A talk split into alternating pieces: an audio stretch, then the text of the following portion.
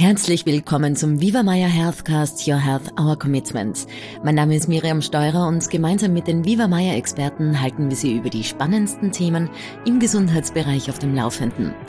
Heute gehen wir der Entstehung von Lebensmittelintoleranzen auf die Spur. Wie kommt es dazu? Welche Tipps gibt es für Betroffene? Und können Nahrungsmittelunverträglichkeiten auch wieder behoben werden? Dazu unterhalte ich mich mit Viva Meier Ganzheitsmedizinerin Dr. Friederike Jantl. Ich freue mich, dass du heute da bist. Ja, ich freue mich auch sehr. Ein herzliches Hallo auch von meiner Seite an unsere Zuhörer. Ich freue mich, heute hier sein zu können. Ich freue mich sehr auf das Gespräch mit dir. Lebensmittelintoleranzen kommen heutzutage immer häufiger vor. Wann spricht man denn eigentlich von einer Lebensmittelintoleranz? Was ist das? Man spricht von einer Lebensmittelintoleranz dann, wenn der Körper nicht in der Lage ist, das betreffende Lebensmittel zu verarbeiten und darauf dann mit verschiedensten Symptomen und Beschwerden reagiert, wie Bauchschmerzen, Meteorismus, was heißt Blähungen, Durchfälle, Übelkeit bis hin zum Erbrechen. Mhm. Das heißt, man spürt schon ganz genau, wenn ihr ein Lebensmittel nicht vertragt. Eigentlich spürt man das sehr gut, aber natürlich, nachdem man überlagert ist mit Stress und ähm, Schlaflosigkeit und verschiedensten anderen Dingen, führt man das nicht unbedingt immer mit Ernährung in Zusammenhang sofort. Mhm. Wie kommt es jetzt dazu, dass man bestimmte Lebensmittel nicht mehr so gut verträgt, die man vielleicht vor Jahren doch vertragen hat? Also für mich ist Ausgangspunkt, und ich möchte das auch wirklich jetzt gleich an erster Stelle, bewusst an erster Stelle stellen, äh, ist unsere sogenannte moderne Nahrungsmittelindustrie. Und ich möchte das kurz am Beispiel Gluten skizzieren. Ähm, Weizen in früheren Zeiten hat äh, nicht so viel Gluten enthalten als der heutzutage Weizen, also sogar wesentlich weniger. Man hat den Weizen genetisch verändert äh, weil das von, von den Feldern Parasiten fernhalten sollte und auch tut. Außerdem mischt die Lebensmittelindustrie gleichzeitig sehr viel Gluten in alle möglichen Nahrungsmittel wie Senf, Ketchup, Soßen, Suppen, aber auch äh, das Brot enthält wesentlich mehr Gluten, weil auch die, die Art, der, der Backvorgang nicht mehr so ist wie früher, dass man das Brot lange gehen lassen würde, über 24 Stunden zumindest. In Kuchen wird mehr Gluten hineingemischt. Ähm, das Argument ist, dass der Verbraucher das so wolle, weil es die äh, Konsistenz flaumiger macht. Die Wahrheit aber ist, dass wir mit so viel Gluten konfrontiert sind, wie das äh, nie für uns gedacht war, was der Körper gar nicht verarbeiten kann. Mhm. Und dazu, deswegen ist zum Beispiel diese Glutenintoleranz jetzt sehr viel häufiger, als sie jemals gewesen ist. Das heißt, es ist einfach ein Übermaß. Ja, Überall. Übermaß ist ein sehr schönes Wort dafür, absolut, ja. ähm, ein weiterer Grund ist natürlich Enzymmangel, wie bei äh, Laktose und Laktase. Also Laktase ist das Enzym, das Laktose abbaut. Und mit dem Alter produzieren wir einfach weniger von Laktase. Das ist Tatsache. Als dritten Grund möchte ich einseitige Ernährung nennen. Ähm, in, der, äh, in der Extremvariante zum Beispiel der Bodybuilder, der abends immer eine Eierspeis aus fünf Eiern isst, weil er meint, das für seinen Proteinbedarf zu brauchen. Äh, wir sind nicht für Einseitigkeit gemacht. Wir sind früher so durch die Wälder gestriffen und haben äh, hier eine Beere, dort vielleicht einen, einen, irgendein Kraut gegessen, dann wieder ein Apfel. Also wir sind eigentlich für Diversität gemacht. Mhm. Einseitigkeit tut uns nicht gut und das mag der Darm bestimmt nicht. Unser moderner Lebensstil, sogenannt moderner Lebensstil, dieses Convenient Food, das für den Verbraucher einfach sehr praktisch ist, fertige Lebensmittelindustrie, da ist wirklich vieles drin, was der Körper gar nicht braucht und auch nicht haben will. Wir haben Farbstoffe, Aromen, künstliche Zusatzstoffe, all das ist für den Körper Ballast, schwer zu verarbeiten und eigentlich gesundheitsschädlich, müsste man so sagen. Mhm. Mm, ein ganz großer Grund natürlich für mich als Meierärztin das gehetzte Essen. Ah ja. Ja, herumlaufen, vielleicht im Extremfall zwischen zwei Terminen irgendwo ein Sandwich äh, hinunterschlingen mit zweimal kauen. Ähm, ganz, ganz schlecht, da werden wir wahrscheinlich noch drüber sprechen. Und das Trinken zum Essen verdünnt die Magensäure, auch ein Kardinalfehler, wenn man das jetzt meierisch sehen möchte. Ähm, äh, die Magensäure ist sehr wichtig, dass man die Nahrung runterbrechen kann in ihre Bestandteile. Und wenn wir jetzt sehr viel trinken zum Essen, dann verdünnt man diese Magensäure, die muss sehr, sehr sauer sein mhm. zum Essen. Und durch diesen Verdünnungsprozess kann man nicht mehr entsprechend verdauen ganz schlecht den Bissen mit einem Schluck runterspülen.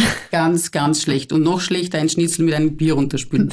Muss ich leider unsympathischerweise so sagen. Das heißt, wir trennen beides. Entweder das Bier oder der Schnitzel. Man muss sich entscheiden. Welche Nahrungsmittelunverträglichkeiten kommen jetzt bei dir im Alltag am häufigsten vor? Also äh, Kuhmilch ist sehr, sehr häufig, ähm, eben auch Laktose, wie wir gesagt haben, Gluten, sehr, sehr häufig und Histaminintoleranz ist auch eine sehr, sehr häufige Intoleranz. Äh, Laktose. Ist es daher gescheiter, man nimmt laktosefreie Produkte? Das kann man so generell so nicht sagen. Ähm, man muss aber schon sagen, dass ich, wieder muss ich ein bisschen unsympathisch sein, leider, dass Milch an sich nicht ein, ein, ein gesundes Lebensmittel für einen Erwachsenen ist. Es hat einen Grund, warum Säugetiere ähm, nach ihrer Babyphase quasi nicht mehr gesäugt werden und wir sind ein Säugetier, also für einen Erwachsenen ist es nichts Gesundes.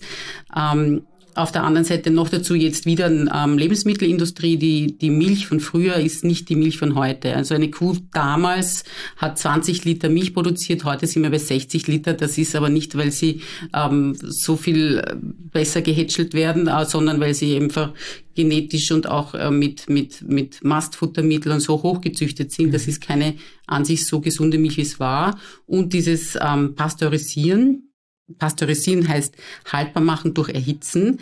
Das tötet diese guten Keime, die drinnen waren, die gut wären für unser Mikrobiom ab. Das mhm. heißt, wenn überhaupt Milch, dann würde ich Rohmilchprodukte nehmen, ähm, wiewohl einfach Kuhmilch kein gesundes Lebensmittel ist. Mhm. Wieso können jetzt immer mehr Menschen Laktose nicht mehr aufspalten und vertragen keine Milch und Milchprodukte mehr? Ähm, das lässt sich auf eine Enzymschwäche zurückführen.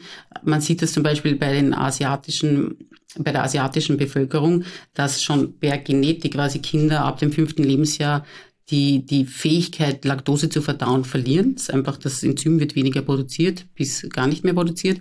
Und das können wir aber auch bei uns im fortgeschrittenen Alter beobachten, dass diese Laktase immer weniger produziert wird. Mhm. Bekommt man eine Lebensmittelintoleranz auch weg? Kann man sie wegtrainieren oder gibt es da ein Geheimrezept?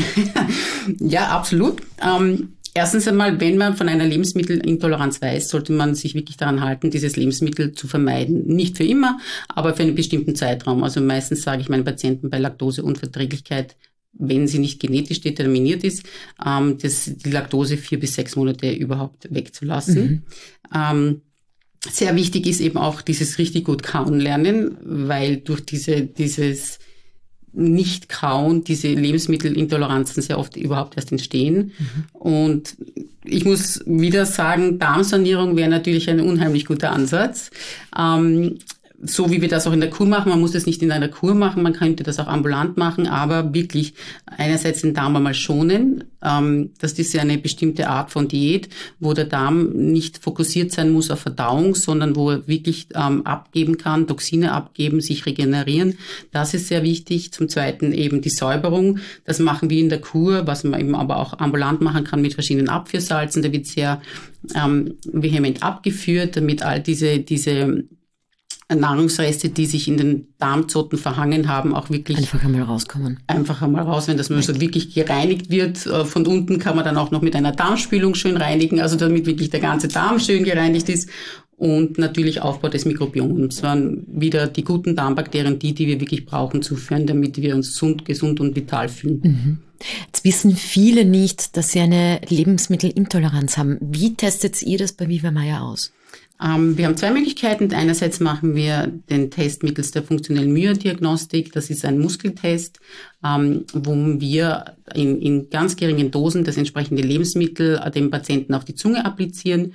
Da gibt es dann eine Verbindung von diesen Geschmacksknospen zum Gehirn und vom Gehirn sofort in die Muskulatur. Das geht in wenigen Millisekunden und da kann der Patient so quasi selber fühlen, ob es Lebensmittel gibt, die ihn schwächen. Also Super das spürt spannend. man an der Muskelkraft. Ja, das mhm. ist, ich liebe diesen Test, ist wirklich sehr, sehr spannend. Ähm, und bei begründetem Verdacht kann man auch so einen IgG-vermittelten Lebensmittelunverträglichkeitstest über das Blut machen. Mhm. Aber mit dem, mit dieser funktionellen Myodiagnostik, das funktioniert wunderbar, aber ich habe gehört, da gibt es eh auch dann noch einen eigenen Podcast darüber. Oh, das ist was spannend. ganz was Spannendes. Ja. Sollten wir mal einen Live-Test machen. gerne, gerne. Warum entstehen Nahrungsmittelunverträglichkeiten häufig erst im Laufe des Lebens? Das ist eine gute Frage. Einerseits natürlich ist man, wenn man jung ist, ähm, noch nicht mit irgendwelchen Krankheiten überlagert, hat noch nicht so viel Schadstoffe aufgenommen und ist auch überhaupt sehr viel besser noch imstande, sich zu regenerieren.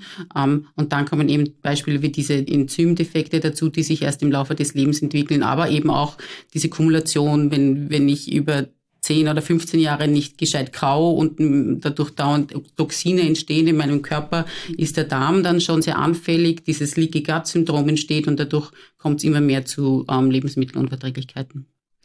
Was sind denn so deine drei besten Tipps für Personen mit Lebensmittelintoleranzen? Also kauen, kauen, kauen. Das ist mal mein erster Tipp. Das ist total schwierig im Alltag. Das weiß ich selber auch. Das muss ich, muss ich gestehen. Ähm, es gibt einen weiteren Grund, nicht nur weil man die Nahrung so schön zerkleinert, sondern in, in unserem Speichel ist, ist Mukus, so Schleimpartikel drinnen. Und diese Schleimpartikel nähren unsere, unser gutes Mikrobiom. Die nähren ähm, Darmbakterien wie Akkermansia mucinifila, F. prausnitzii. Das sind Darmbakterien, die wir unbedingt haben wollen, weil die so gesund sind, die uns so stark und gesund machen. Ähm, und die ernähren sich nur von diesem Mukus. Also nicht nur, aber vor allem auch. Das heißt, wenn wir nichts anderes täten, außer gut kauen, würden wir über die Zeit auch unsere äh, Darmbakterien füttern und, und immer stärker und, äh, und machen und vermehren. Mhm, super spannend. Alleine das wäre schon sehr, sehr gut. Also kauen ist mein erster Tipp. Ja. Zweitens Rotation, Diversität, also wirklich alles, was die, was Mutter Natur uns bietet, ausnützen. Nicht jeden Tag in der Früh das Spiegelei mit dem, mit dem Toastbrot essen, sondern abwechseln, viel, viel abwechseln. Und da, damit einhergehend mein dritter Tipp, ähm, biologisches Essen, wenn möglich, saisonal, regional und das auch noch selbst gekocht dann kann eigentlich nichts mehr schiefgehen. Weil wir jetzt gerade gesprochen haben über diese guten Bakterien. Ähm, was haltest du von Bakterien, die man sich zuführt? Ähm, eigentlich halte ich sehr viel davon. Es ist immer die Frage, zu welchem Zweck. Also nach der Kur machen wir das standardmäßig. Eben, ähm, wir wissen zwar, dass eben über Bittersalze zwar nicht die Anzahl der Bakterien weniger wird. Das ist in vielen wissenschaftlichen Studien untersucht worden. Das passiert nicht, was mich selber eigentlich überrascht hat, aber ihre Aktivität ist sehr gehemmt. Das heißt, nach der Kur geben wir jedenfalls Probiotika ähm, und aber auch zwischendurch immer, wenn man Antibiotika nimmt, ich habe meinen Patienten immer Probiotika dazugegeben, weil diese Antibiotika, die manchmal ohne Zweifel notwendig sind, aber bei weitem nicht so häufig, wie sie gegeben werden, aber jedenfalls ähm, töten die nicht nur die, die, diese pathogenen Keime, die krank machen Bakterien ab, sondern ganz genauso die, guten, die, die wir haben wollen, die wir brauchen, die auch für unser Immunsystem zuständig sind. Und deswegen gebe ich immer zu Antibiotika, Probiotika dazu. Und naja, natürlich, wenn man Darmprobleme hat, kann man es auf jeden Fall auch mal mit Probiotika versuchen, denn wir wissen, dass die auch im Darm brauchen wir eine große Diversität von verschiedensten ähm, Keimen, guten Keimen. Und wenn wir, wir machen ja verschiedenste Stuhluntersuchungen, da sieht man, dass diese Diversität sehr häufig sehr eingeschränkt ist. Also mhm. Probiotika, man würde sich sicher einen guten Dienst erweisen, mhm. Probiotika zu nehmen. Kann eine Nahrungsmittelintoleranz zu einer Allergie werden, zu einer richtigen? Also die Allergie, die richtige Allergie, wie beispielsweise Zöliakie bei Gluten, ist eigentlich schon genetisch vorprogrammiert. Das mhm. heißt, eine, eine, eine Intoleranz wandelt sich nicht in eine Allergie um. Bei einer Allergie muss man dann auch wirklich lebenslang darauf achten, dieses Lebensmittel nicht zu sich zu nehmen, während Intoleranzen eben entstehen und reversibel sind. Mhm. Jetzt ist es in unserer Gesellschaft schon fast so, man kann niemand mehr einladen. Der eine ist das nicht, der andere ist das nicht. Also wohin geht diese Gesellschaft? Das ist eine Katastrophe. Das ist eine sehr spannende Frage. Ähm, ich kann mich da aber auch gar nicht ausnehmen, weil ich selber glutenintolerant bin und meine ganzen Freunde, Bekannte wissen das schon. Die haben sich da schon gut drauf eingestellt. Ich bin also selber mühsam, kurz gesagt.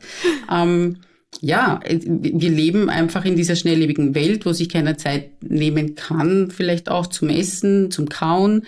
Ähm, sehr viele eben auf diese Convenience-Produkte zurückgreifen, weil man die Pizza einfach nur in den Ofen schiebt und damit dazwischen tausend andere Dinge machen kann. Da, ähm, die Lebensmittelindustrie eben Böden, Tiere und sonstiges bearbeitet. Also es, es ist schwierig. Es, wir sehen eine Häufung und momentan ist das auch nicht abzusehen, dass das ähm, reversibel wäre, dieser Trend. Mhm. Für Einladungen schwierig, ja. Würdest du Menschen raten, die nicht genau wissen, auf was sie unverträglich sind, dass man einfach einmal eine Ausschlussdiät macht? Das ist eine, das ist eine schwierige Frage. Ähm, ja, man kann das probieren. Man kann äh, Gluten würde ich tatsächlich einmal vom Arzt äh, austesten lassen. Mhm. Gluten ist schwierig, also da gibt's eben, da muss man halt unterscheiden zwischen der Allergie und der Unverträglichkeit. Die Allergie müsste man im Blut testen und wenn das positiv ist, dann auch noch eine Magenspiegelung eigentlich machen, wo man durch den Magen in den Dünndarm mhm. durchgeht und von dort eine Biopsie nimmt, weil der Dünndarm wird geschädigt durch Zöliakie mhm. und da sieht man genau die Veränderungen. Also das wäre die richtige Diagnostik der Zöliakie. Wenn es nur eine Unverträglichkeit ist, ähm, könnte man das probieren, ja. Das ist bei Gluten aber oft gerade bei Gluten schwierig, weil Gluten sich auch innerhalb von drei Tagen erst auswirken kann. Mhm. Da, da, da drauf zu kommen ist wirklich schwierig. Also da würde ich wirklich irgendeinen so Test machen. Laktose oder Lakt, ähm, das ist einfacher, weil Laktose da bekommt man recht wirklich so Blähungen und Durchfälle, wenn man das nicht verträgt. Also wenn man das mhm. weglässt, müsste man sich ziemlich schnell besser fühlen. Also je nach Unverträglichkeit. Histamin ist auch sehr, sehr schwierig, weil Histamin in ähm, sehr vielen Lebensmitteln enthalten ist, in Rotwein, in, in Schokolade, Tomaten, Käse. Käse, gereifte Käse, Erdbeeren. Ähm, das würde ich mir tatsächlich auch vom Arzt austesten mhm. lassen. Die häufigsten Ursachen für Lebensmittelintoleranzen, was passiert denn eigentlich so im Körper? Was geht da ab? Da können wir gleich nochmal anfangen mit dem fehlenden Kaufvorgang und dem, dem schnell zwischendurch etwas in zwei Bissen hinunterschlucken. Ähm, das Problem ist, dass dann unverdaute Nahrungsbestandteile in den Darm kommen. Und wenn man Unverdautes mit äh, Bakterien im Darm mischt, dann passieren genau zwei Dinge. Das ist nämlich zum einen Fäulnis oder Gärung. Je nachdem, ob die Nahrung proteinreich war, dann entsteht eher Fäulnis. Oder ob sie kohlehydratreich war, dann entsteht eher Gärung. Ähm, beiden gemeinsam ist, dass es einfach Blähungen sind für den Patienten. Das, ist, kann er nicht zu unterscheiden, aber, aber der Bauch ist deutlich gebläht, ist schmerzhaft. Und das Problem dabei ist, es sind nicht einfach ein bisschen Blähungen, sondern es werden richtig giftige Toxine im Darmtrakt gebildet. Ähm, das wissen wir mittlerweile aus wissenschaftlichen Studien, dass da bis zu 20 verschiedene Toxine gebildet werden, Gifte. Eins davon nennt sich zum Beispiel, nur ein Beispiel zu nennen, Kadaverin. Ähm, der Name sagt das schon, das wird in, in toten Körpern gebildet, also in Leichen. Und das ist richtig giftig. Das ist nicht einfach ein bisschen eine Blähung. Oh wow, das klingt aber ziemlich schrecklich. Ja, das ist Dysbiose, kurz gesagt. Und das greift dann, diese Toxine greifen den Darm an mhm. und machen quasi diesen Darm löchrig. Das ist dieses Leaky Gut Syndrom, das überall jetzt herumschwebt. Was ist das genau? Eben, dass der Darm löchrig wird mhm. und dadurch ähm, unverdaute Nahrungsbestandteile, auch Parasiten und Co. Mhm. ins Blut gelangen können und dort dann eine Blutreaktion auslösen und dann in eine Allergie. Das heißt, und dem kann man quasi entgegentreten mit anständigem Kauen. Ja, absolut. Ja, das weiß keiner, ich weiß, ich weiß es, ja. aber das wäre wirklich sehr, sehr wichtig. Ähm, Kein Wasser dazu. Keine Flüssigkeit dazu trinken. Wahrscheinlich nicht zu spät am Abend. Oder was gibt's ja, am das Abend? Ja, das ist natürlich, das ist auch, äh, da könnte man auch sehr lang drüber sprechen. Mhm. Äh, ich selber bin ein Fan von Intervallfasten. Das mhm. heißt, ab 16 Uhr nichts mehr zu essen. Mhm. Das hat verschiedene Gründe. Das ist natürlich aber auch für den Darm sehr, sehr gesund, weil ähm, am Abend hat der Darm die, die geringste Verdauungskraft und äh, alles, was hier um die Zeit essen wird, nicht mehr so optimal verdaut. Auf gar keinen Fall bitte nach 16 Uhr irgendwelche rohen Dinge wie Salate oder Früchte und dergleichen. Das, das bleibt einfach im Darm liegen und produziert Gifte. Mhm. Anders kann man es gar nicht sagen. Mhm. Das heißt, was ist ein, ein optimales Abendessen? Ein optimales Abendessen ist Gemüsesuppe beispielsweise. Mhm. Suppen jeder, jeder Variation. Ähm, aber auch, man kann natürlich auch gekochtes Gemüse mit einem Stück Fisch oder einem kleinen Stück Fleisch mhm. zu sich nehmen, aber alles möglichst früh, so früh wie möglich. Mhm. Ich selber ähm, mache Dinner Canceling sicher drei bis viermal die Woche und das kann ich nur jedem empfehlen. Das hält einen gesund und das hält einen auch schlank. Sogar wenn man Schokolade essen möchte, manchmal. liebe Frau Dr. Jandl, liebe Friederike, äh, vielen Dank für deine Zeit und das super interessante Gespräch. Ja, sehr gerne. Habe mich sehr gefreut. Und ich wünsche dem Patienten viel Ruhe und Genuss beim Essen und viel Gesundheit natürlich. Auch bei Ihnen, liebe Zuhörer, bedanke ich mich fürs Mit dabei sein. Bis zur nächsten Folge und das Allerwichtigste, bleiben Sie gesund.